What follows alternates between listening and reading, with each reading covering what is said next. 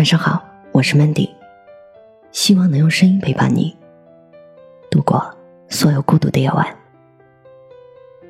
学会面对迷茫是人生最重要的必修课。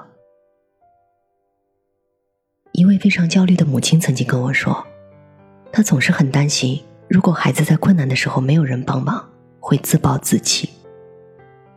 她想给儿子提供更多的帮助，但又总是被儿子拒绝。他感谢苦难给了他坚强刚毅的人格和成熟睿智的思考，但是却不期望孩子在经历这种苦。为什么母亲可以在迷茫中走过一条自我找寻的路，而孩子却不可以这样成长呢？母亲的初衷是非常好的，只是她千辛万苦才收获的幸福生活，对于一个没经历多少历练的年轻人来说。又哪能轻易的珍惜和懂得呢？他的帮忙不仅不被感激，还被儿子视作成长的束缚。我们每一个人都有天生的叛逆精神，常常反对他人给自己的建议，却唯独相信自己经历千辛万难之后琢磨出来的道理。我想，关于成长的苦，谁都无法替你扛，只有当你自己任性过。失望过，迷茫过，在一点点变得清醒的时候，你才会明白，什么对于自己的人生是最重要的。张爱玲在《不得不走的弯路》中写道：“在青春的路口，曾经有那么一条小路，若隐若现，召唤着我。母亲拦着我说：‘那条路走不得，我不信。’上路之后，我发现母亲没有骗我。”那的确是条弯路，我碰壁、摔跟头，有时碰得头破血流，但是我不停的走，终于走过来了。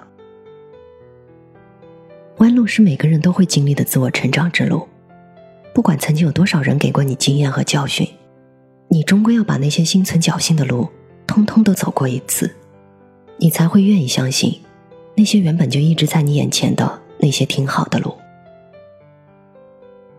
在法国作家马克·吕维的小说《偷影子的人》中，面包店老板的儿子吕克中学毕业就留在面包店帮忙，而他最大的理想却是上医学院。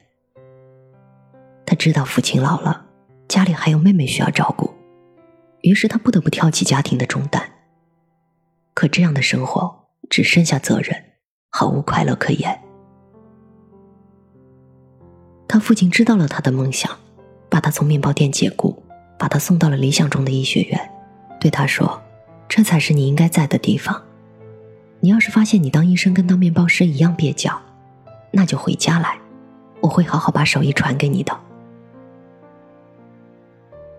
从那个时候开始，吕克的人生才真正开始活过来了。他一改往日睡眼惺忪的样子，对未来充满了激情。直到他通过医生的专业考试，直到。他感觉生活越来越不像自己想象中的美好时，他迷茫了。一次偶然的机会，他为大家烤面包，再一次体验到那份久违的满足感。他决定回到父亲的面包店里。当旅客无限的接近自己的梦想，他才明白了自己真正想要的，其实就是做一个普通的面包师傅。哪怕那些追逐梦想的过程。到最后看起来就仿佛是一场虚无。可正是因为走过这样一条弯路，他才终于明白了，自己并不是为那些缥缈的梦想而活，而是可以把眼前的生活过得踏实而满足。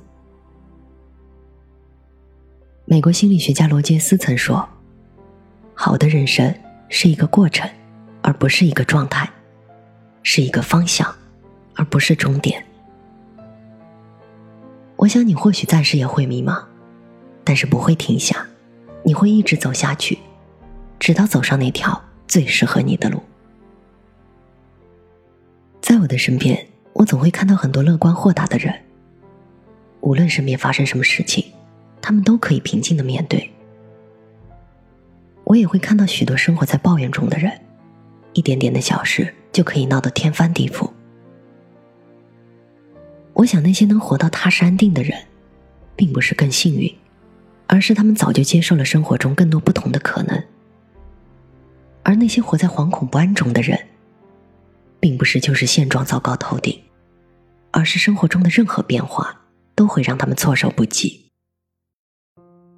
我想，很大程度上，一个人生活的是否幸福，取决于是否具备面对迷茫的能力。在我们每个人生命的早年，都会有一种天生的全能感，觉得只要努力就可以得到想要的任何东西。只要你对人好，别人就会对你好；只要你一直不放弃，成功总有一天会属于你。可是呢，当越长大，你就会发现人生哪有那么多的确定？不是努力就会有收获的。不是善良就会被善待的，不是坚持就一定能成功的，而这些不确定才是生活的真相，而这些真相也常常让人迷茫。但是如果你顺着迷茫往下走，你会看见更多，再次更新内心的真相。在这个与变化里寻找自己的过程中，许多知己被抛在身后了。你经历着一层层的蜕变，你就有了更多的勇气去面对未来。这就是面对迷茫的能力了。我想，没有迷茫的人生是不真实的，不会面对迷茫的人生是痛苦无助的。自我成长的道路是没有捷径可走的，你只有不断的走，你才会一点点琢磨清楚自己，你才会终有一天能够对未来。无所畏惧。我是主播 Mandy，在每个孤独的夜晚，我用声音陪伴你。希望从此你的世界不再孤独。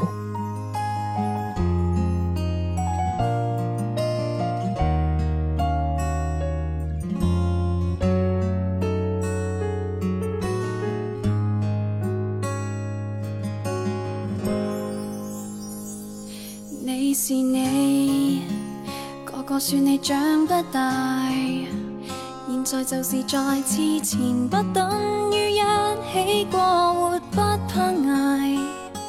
用微笑回复这份疑惑，我不开心，也只想你开解。你懂得怎关怀，爱就爱。永远也会怕失败，是为着怕输，违反心中所想，有什么痛快？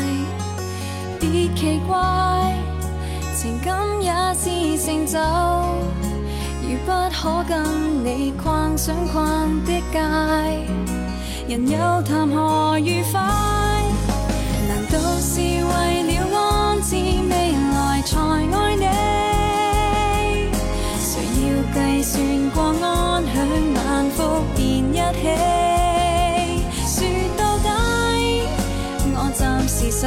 不起，爱别忘面包那些道理，只想去成全自己。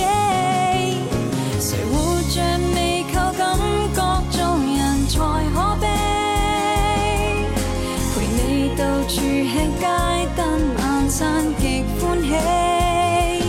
挽你手，也只因想挽手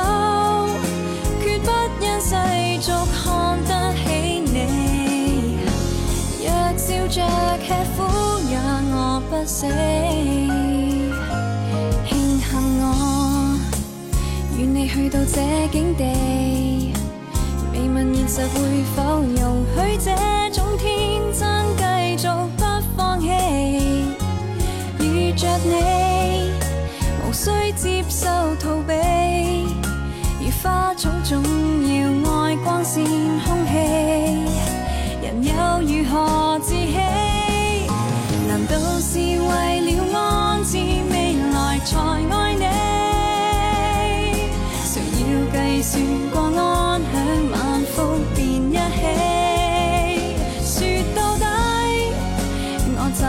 受不起爱别忘面包那些道理只想去成全自己谁活着未靠感觉做人才可悲